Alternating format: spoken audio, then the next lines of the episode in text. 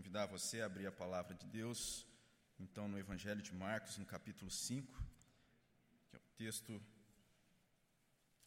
da nossa meditação nessa manhã.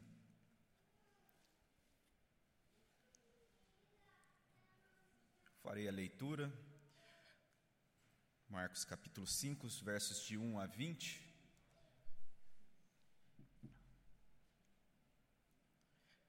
Mesmo assentados, mas com toda a reverência à palavra do nosso Deus, todos acompanhem então a leitura, Evangelho de Marcos, no capítulo 5, verso, os versos de 1 a 20.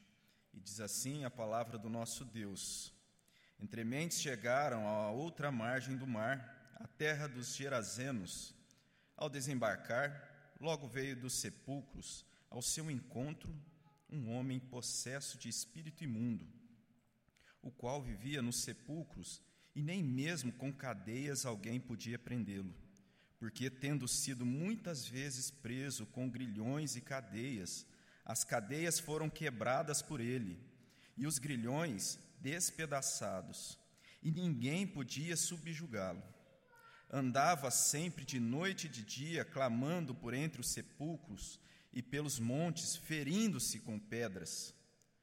Quando de longe viu Jesus correndo e o adorou, exclamando com alta voz: Que tenho eu contigo, Jesus, filho do Deus Altíssimo? Conjuro-te por Deus que não me atormentes. Porque Jesus lhe dissera: Espírito imundo, sai desse homem. E perguntou-lhe: Qual é o teu nome? Respondeu ele: Legião é o meu nome, porque somos muitos. E rogou-lhes encarecidamente que os não mandasse para fora do país. Ora, pastava ali pelo monte uma grande manada de porcos, e os espíritos imundos rogaram a Jesus, dizendo: Manda-nos para os porcos, para que entre, entremos neles. Jesus o permitiu.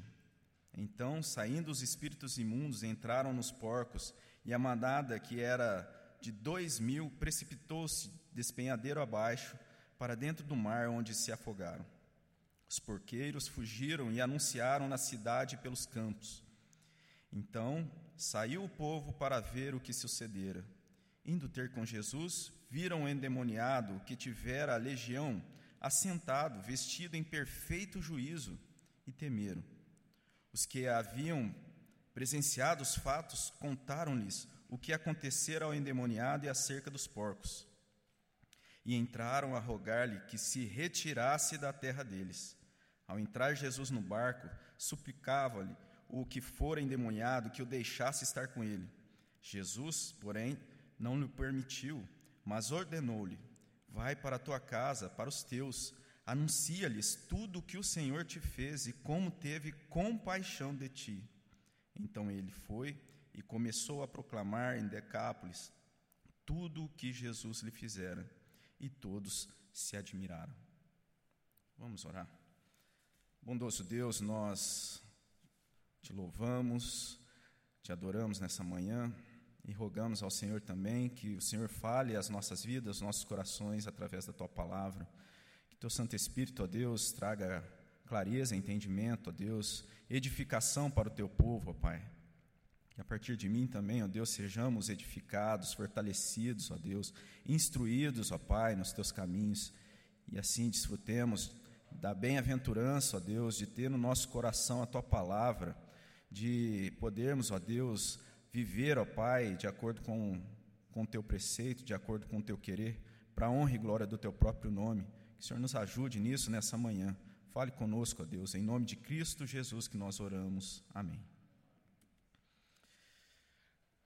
Se na exposição passada eu comentei que era uma passagem mais, mais tranquila de nós pregarmos, né? porque falava ali, então, no final do capítulo 4, de uma tempestade, e é algo que é de fácil aplicação, né? porque quando pensamos em uma tempestade como sendo os problemas e as dificuldades, então, nessa passagem que nós temos um pouco antes de, desse texto, no final do capítulo 4, é, é algo que nós é, facilmente assimilamos Quando Jesus chega então e traz bonança naquela situação, Jesus então chega com poder e autoridade ali, ele, ele traz tranquilidade diante de uma tempestade. Agora nós estamos em um texto que talvez seja algo mais difícil. Lá nós tínhamos então aquela selvagem tempestade, os ventos acometendo os discípulos, mas agora nós temos uma outra selvageria, não dos elementos da natureza, mas um indivíduo possesso de espírito imundo.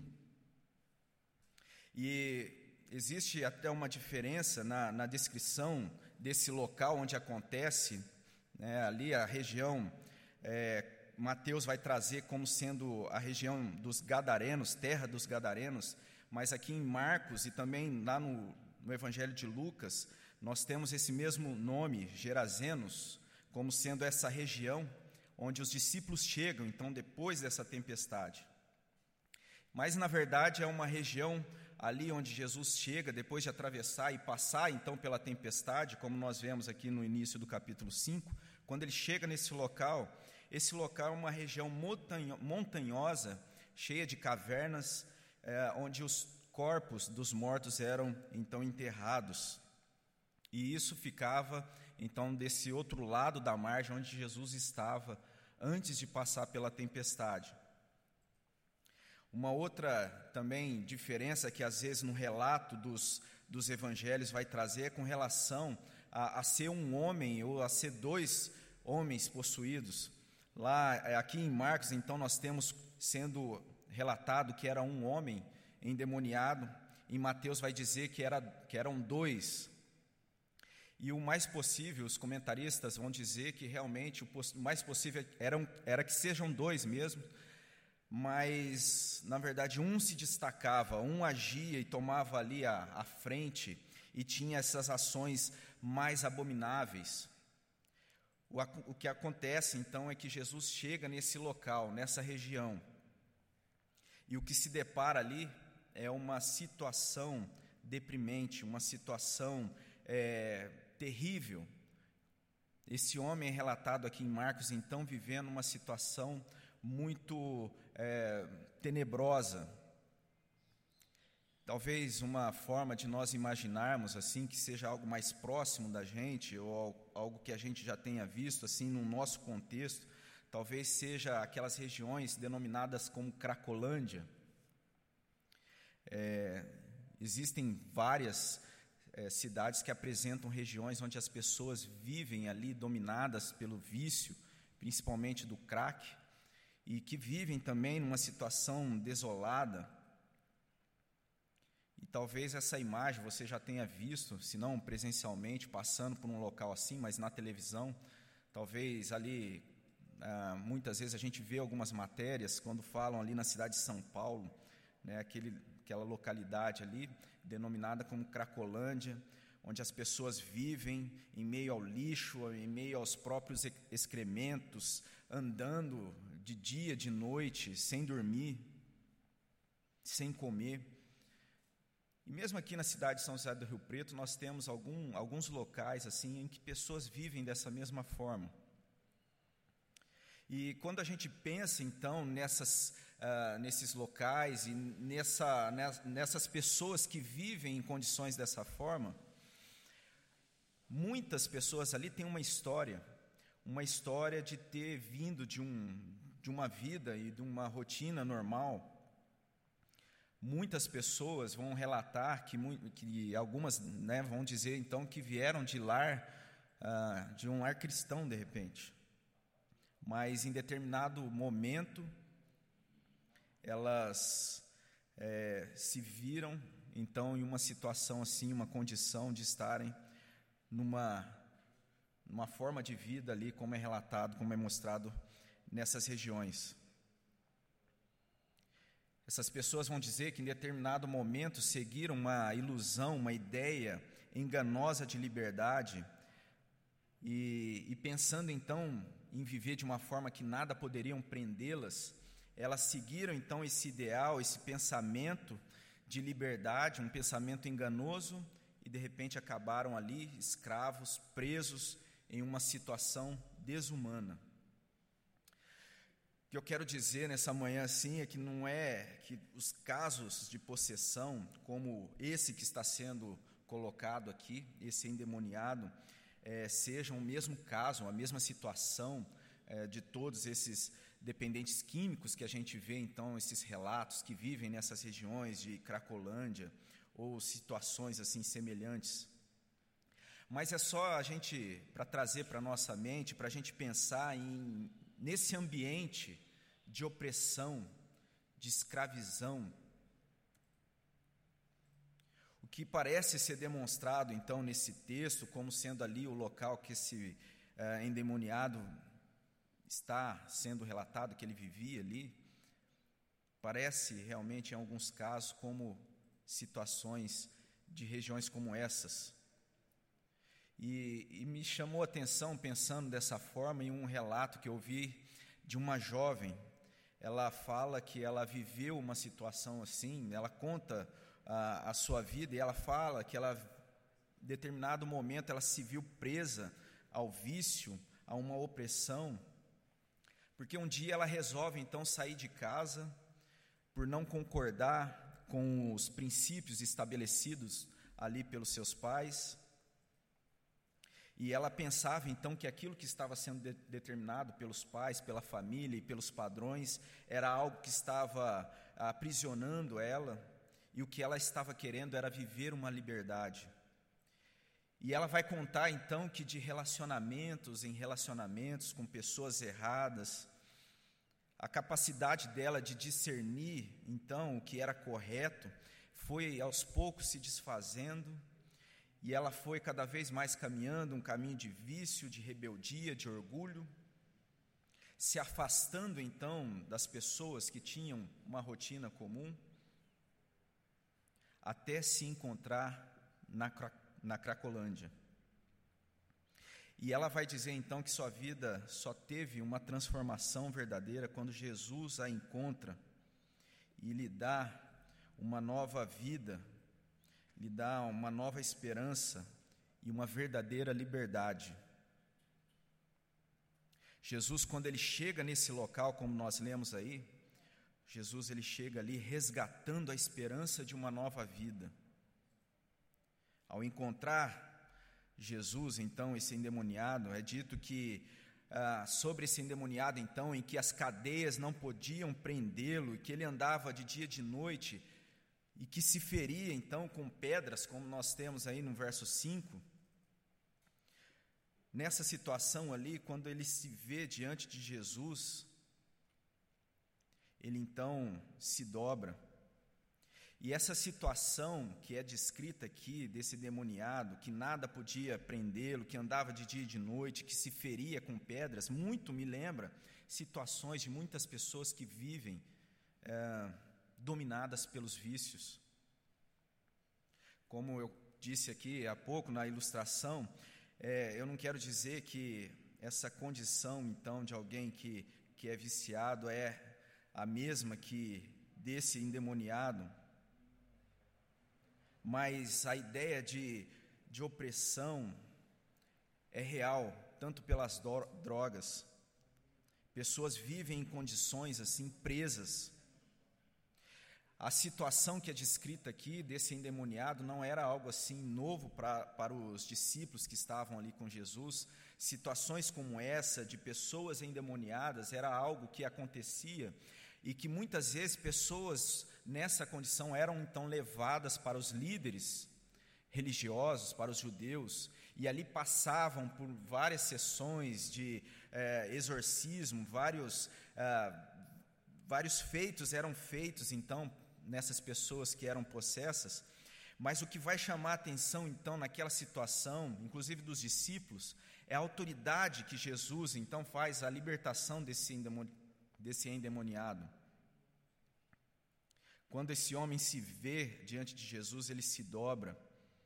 A autoridade que Jesus demonstra ali ah, faz com que Jesus ali, então, ele ordena para esse endemoniado, como nós vemos no verso 8, com autoridade, ele ordena a saída desse espírito imundo, desse homem. Mas é dito também que Jesus ali ele faz alguma pergunta E, e, o que é entendido é que, de certa forma, foi para trazer um ensino para os discípulos, e pergunta então qual seria o nome, e esse, esse demônio vai dizer que, na verdade, ali estava presente uma legião. E diante dessa situação, é demonstrado o tamanho do problema enfrentado ali, enfrentado por aquela pessoa. E é interessante como o salmista traz ah, faz toda essa construção, ele vai trazendo então ah, que as cadeias não podiam segurar esse homem, nada podia detê-lo, ninguém podia subjugá-lo. Mas diante de Jesus, ele está prostrado, ele se achega aos pés de Jesus. A imagem de liberdade, então, que é trazida e que é passada pela forma em que esse demoniado estava ali vivendo sem ninguém prendê-lo, onde ninguém podia dominá-lo. Ao mesmo tempo, nós vemos alguém que está se ferindo com pedras, vivendo em um local isolado, escravizado pelo mal. Essa imagem de liberdade, de que ninguém poderia dominá-lo, é trazida no texto, e eu acredito que fala também conosco ah, no momento em que a gente vive, em que muitas vezes é vendido também uma imagem de liberdade dessa mesma forma. Uma imagem que a liberdade seria não prestar conta para ninguém, onde não se precisa falar e se respeitar, onde não se precisa de ninguém, Quantas pessoas que, por comprarem então esse ideal de liberdade enganoso, têm se colocado em uma situação de escravidão, de escravidão, de escravidão, escravizada pelos vícios, se ferindo, ferindo-se a si mesmo e também a outros.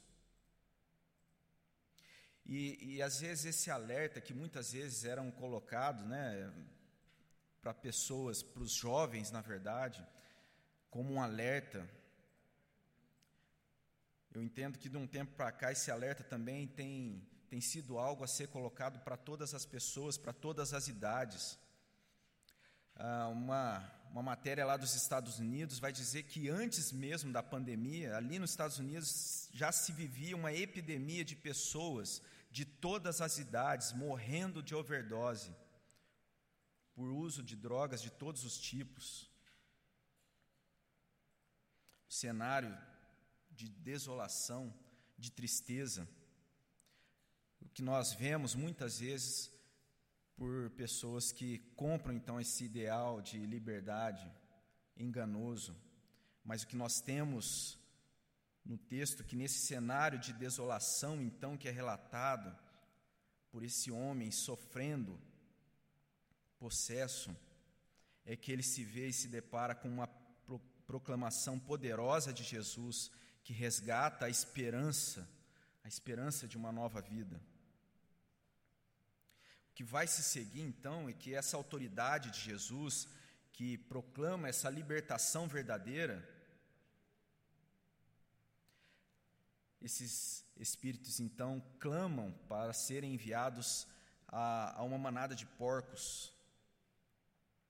E ali então, nesse cenário que existe vários porcos, por essa descrição que se pode pensar que, na verdade, naquela, naquela região, pelo menos, não se tinha é, como algo importante as questões religiosas.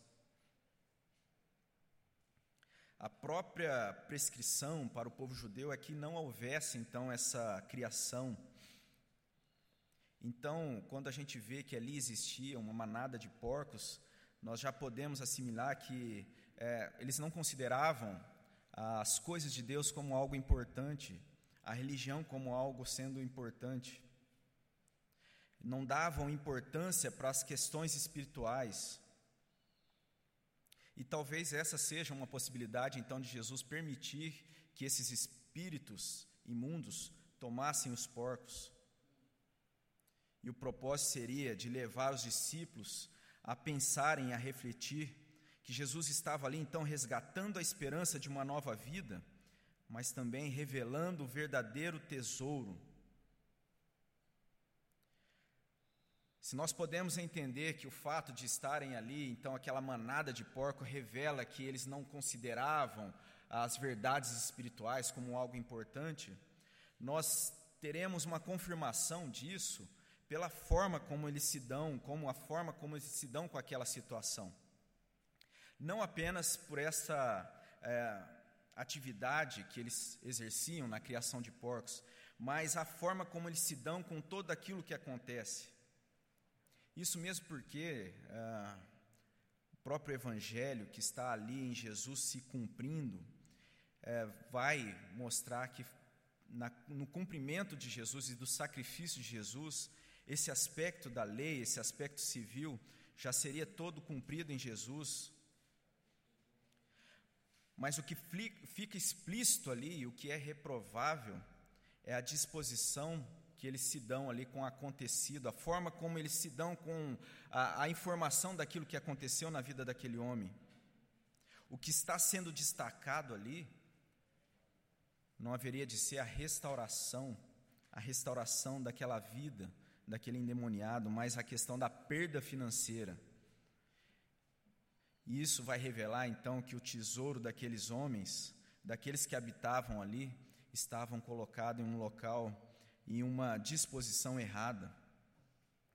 Aquela região era atormentada por um homem possesso que habitava, aterrorizava mas quando acontece uma transformação na ação de Jesus, o que mais chama atenção e que faz com que eles venham a transmitir o acontecido como algo mais importante é a, é a questão financeira ali, é o, o ocorrido com os porcos, a, a perda. Eu acredito que nesse feito, então, e nessa situação dos porcos ali se precipitando naquele penhasco, vai trazer e vai mostrar uma falta de alegria, uma falta de alegria dos porqueiros pela libertação, pela restauração desse ex-endemoniado.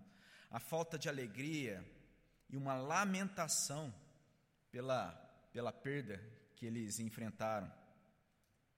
Uma queda dos porcos, uma queda na bolsa da carne suína. Queda da bolsa não, porque possivelmente alguém lucraria com aquela, com aquela situação, com aquele ocorrido, pelo menos financeiramente. Mas o verso 14 vai trazer que os porqueiros saem por toda parte a anunciar. E o que eles saem a anunciar? A restauração de uma pessoa que sofria? Não. O que eles saem a anunciar é o grande prejuízo financeiro. E essa parece ser a grande preocupação, mas não só uma preocupação apenas, mas a própria motivação e a própria disposição da vida daqueles que estavam ali, daqueles que moravam naquela região. E infelizmente essa também parece ser algo que acontece, uma disposição de vida de muitos no nosso contexto, na nossa sociedade. Muitos têm se colocado de uma forma ascética ou sem dar uma verdadeira importância para as coisas espirituais, para a realidade espiritual.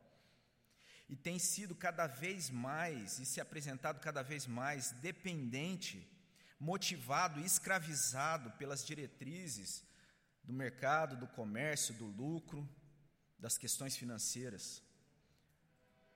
É muito lógico e bíblico que é necessário que a gente tenha todo o zelo, todo o cuidado com a mordomia daquilo que Deus nos dá, para com aquilo que, que está à nossa disposição, os nossos bens, aquilo que Deus nos concede. É bíblico que nós tenhamos zelo, cuidado.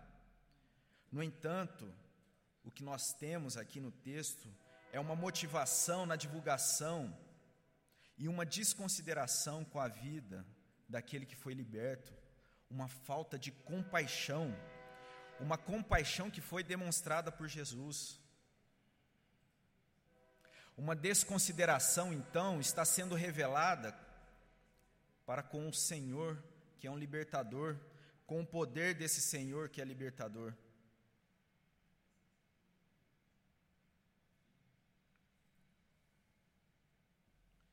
Tem um autor que traz, comentando sobre essa realidade, e ele, ele vai dizer o seguinte: o mundo está repleto de coisas boas concedidas por Deus. Nós podemos e, na verdade, devemos desfrutá-las, mas elas existem para servir de ponte para a alegria em Deus. Desejar não é errado, o desejo faz parte do ser humano. Nós, no entanto, devemos desejar a Deus e a sua glória. O desejo pecaminoso é um desejo que é desejado mais do que Deus. Esse autor ainda cita o Evangelho de João, capítulo 6, verso 27. Trabalhai não pela comida que perece, mas pela que subsiste para a vida eterna, a qual o Filho do Homem vos dará. A ação e a atitude daquelas pessoas que estão sendo relatadas aqui nesse Evangelho é uma postura de desconsideração. Como se aquele que é poderoso, como é relatado no final do capítulo 4, de acalmar uma grande tempestade, como está sendo relatado aqui no capítulo 5, em que essa legião de demônios estão submetidos, não seria então poderoso para agir nos recursos financeiros daquelas pessoas, daquela cidade, daquela localidade? O que está sendo mostrado é essa negação dessa realidade espiritual, uma existência dominada então pelo consumo, pelas questões financeiras. E isso parece que está sendo cada vez, é apontado por muitos pensadores como sendo também algo real no nosso contexto falta de valor das coisas espirituais e uma vida ah, direcionada pela questão ah, do comércio, do mercado, do consumo. Uma citação que nós ah, estudamos no livro do Os Guinness, foi um livro é, que estudamos na escola dominical há algumas semanas, vai dizer o seguinte: os demônios são o tio bêbado do século XX nós os mantemos fora, fora de vista. E o Os Guinness ele vai complementar essa ideia então dizendo que não são apenas os demônios que nos embaraçam, mas todo o ensino e prática que os acompanham. E o que nós vemos aqui que está acompanhando toda essa situação e esse cenário é que Jesus chega e vidas são transformadas, pessoas que estavam ali devastadas, é liberto pela mensagem de Jesus. Pessoas então que estavam ali tomadas por essa legião, também vai ser mostrado que, talvez não da mesma forma horrível aos nossos olhos, mas com a mesma gravidade, de coração presos em posses, em conquistas, vão ser demonstrados aqui nessa situação. E o poder dessa proclamação liberta o homem revela essa condição de um distanciamento das verdades desse Senhor, que é um Senhor libertador. Quando o homem pede então para seguir a Jesus, diante dessa grande oposição que se levanta por, pelo ocorrido com os porcos, esse homem ele recebe uma, uma missão, ele é comissionado a permanecer naquela terra. E talvez para esse homem, então, que é liberto, esse ex-endemoniado, essa nova vida talvez parecesse algo diferente, mas agora ele é enviado para a sua casa, para os seus. Então Jesus ele chega ali resgatando a esperança de uma nova vida revelando então também o verdadeiro tesouro que deveria ser buscado. E agora ele vai estar ali enviando para um precioso testemunho. E diante daquele valor que é colocado sobre essa manada de porcos, aquele homem seria porta-voz de uma preciosa e excelente mensagem. A mensagem do seu próprio testemunho, da sua própria liberdade verdadeira, efetuada pelo poder da palavra de Jesus. Essa seria, de certa forma, a mensagem desse homem, testemunho, testemunho de um evangelista, ali naquele local, na sua casa, e em dez cidades daquela região chamada Decápolis, que nós temos lá no verso 20. Isso pode refletir, então, quando esse, esse homem ele vai então ser testemunha em toda aquela região, é que o terror que ele fazia e que praticava também era algo que trazia fama a essa pessoa em toda aquela região. A forma como ele vivia, as suas ações maléficas. Mas nós vemos aí um enfoque colocado para que ele tivesse indo para a sua casa e para os seus.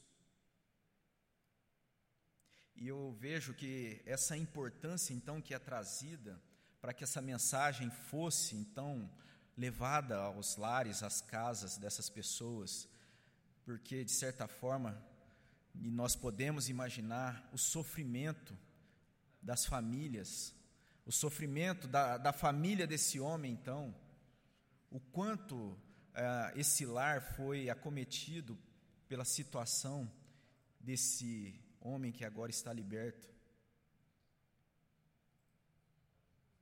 Agora, essa casa, então, poderia estar recebendo esse homem transformado, uma nova vida em Jesus.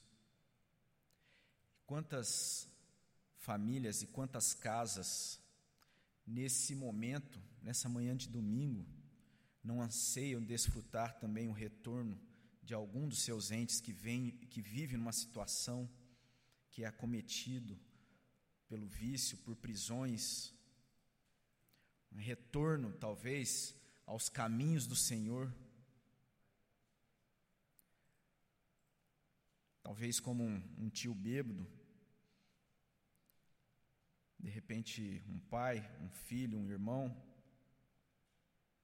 Quantas pessoas esperam também poder ter esse mesmo privilégio que é encontrado em Jesus, aqui nessa passagem.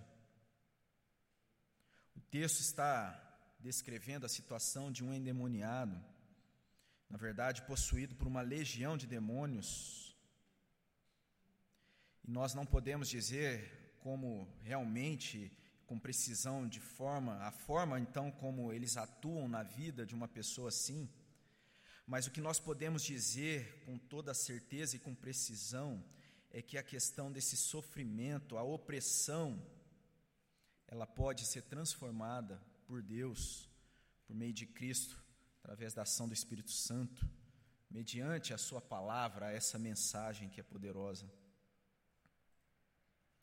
A história que eu ouvi dessa jovem, então, que ela fala, que viveu uma época, ela me impactou bastante pelo fato de ser uma moça jovem ainda, então ela descreve ter vivido muito sofrimento, e de ser uma moça, né? E também o que me chama a atenção é que ela passa a ser então uma missionária, ela vive é, integralmente a, a, a proclamar essa mensagem. Mas o que nós devemos pensar é que não existe beleza só apenas quando pessoas são regeneradas e transformadas de uma situação assim que aos nossos aos nossos olhos é, é chocante, mas quando pessoas que vivem pela mesma gravidade de perdição, em valores, colocando e depositando a sua fé em coisas passageiras e corruptíveis, encontra a verdadeira salvação e a verdadeira liberdade em Cristo. Sendo assim, essa mensagem é um verdadeiro tesouro eu e você fomos alcançados por essa verdade.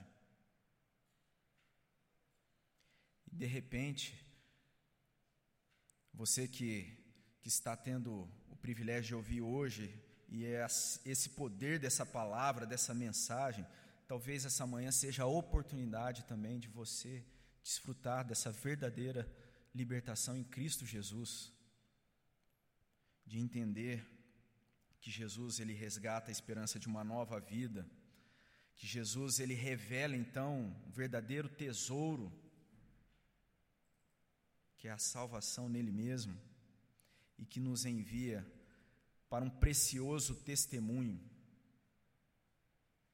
Não sei o que você tem passado, qual é a situação, se de repente você vive uma situação em que a esperança talvez já está se extinguindo, ou se de repente você tem colocado alguém da sua família, alguém próximo a você em oração, e de repente, aos olhos humanos, a situação parece que não tem mais jeito. Nós precisamos entender que Jesus é esse que então chega e resgata essa esperança, a esperança de uma nova vida. Diante de um mundo que as coisas caminham cada vez mais a nos pressionar, a sermos orientados então é, a colocar a nossa a, no, o nosso valor a, a, a coisas passageiras. Jesus ele proclama e fala que e revela a nós o verdadeiro tesouro. Nós precisamos clamar para sermos fortalecidos nele, o verdadeiro tesouro. Como Pedro instrui na sua primeira carta, no capítulo 1, verso 3: Bendito Deus e Pai de nosso Senhor Jesus Cristo, que, segundo a sua muita misericórdia, nos regenerou para uma viva esperança, mediante a ressurreição de Cristo Jesus dentre os mortos, para uma herança incorruptível, para uma herança incorruptível, sem mácula, imarcessível, reservada no céu para vós outros, que sois guardados pelo poder de Deus mediante a fé para a salvação, preparada para revelar-se no último tempo. Nisto exultai, nisto se alegrai, embora no presente tempo, por, por breve tempo, se necessário, sejais contristado por várias provações. Nós precisamos clamar para que nesses dias difíceis o nosso coração esteja depositando a confiança e a alegria nesse verdadeiro tesouro, no nosso Senhor Jesus, no seu reino não que as demais coisas não tenham importância, nós precisamos colocar também diante de Deus as, a, a, as nossas, os nossos bens, a, o nosso sustento, mas a nossa confiança deve estar nele, nosso Senhor Jesus. E assim nós somos enviados a testemunhar desse precioso testemunho da mensagem de Jesus, sermos uma igreja que, mesmo estando presente, se fazendo presente no mundo, está comissionada a testemunhar desse valor, dessa verdade. Nós precisamos clamar a Jesus, que está se revelando como essa esperança de uma nova vida, que revela o verdadeiro tesouro e que envia a sua igreja, para que haja essa verdadeira esperança em nós para que nós vivamos essa verdade como um verdadeiro tesouro, para que nós sejamos portadores desse testemunho na nossa vida. Amém? Vamos orar. Bondoso Deus, nós louvamos ao Senhor, ó Deus, agradecemos pela tua palavra. Que o Senhor nos ajude, ó Pai. Que o Senhor, ó Deus, fortaleça a nossa vida, que a nossa esperança seja essa esperança verdadeira, ó Deus, do Senhor tem poder, que dá nova vida, ó Pai, que traz transformação, edificação restauração. Deus, que o nosso coração esteja confiado ao Senhor, teu reino como um verdadeiro tesouro, Pai, que nós sejamos mensageiros dessa verdade, com testemunhas verdadeiras, ó Deus, para honra e glória do teu próprio nome. Oramos em nome de Cristo Jesus. Amém. Amém. Esse momento nós então passamos agora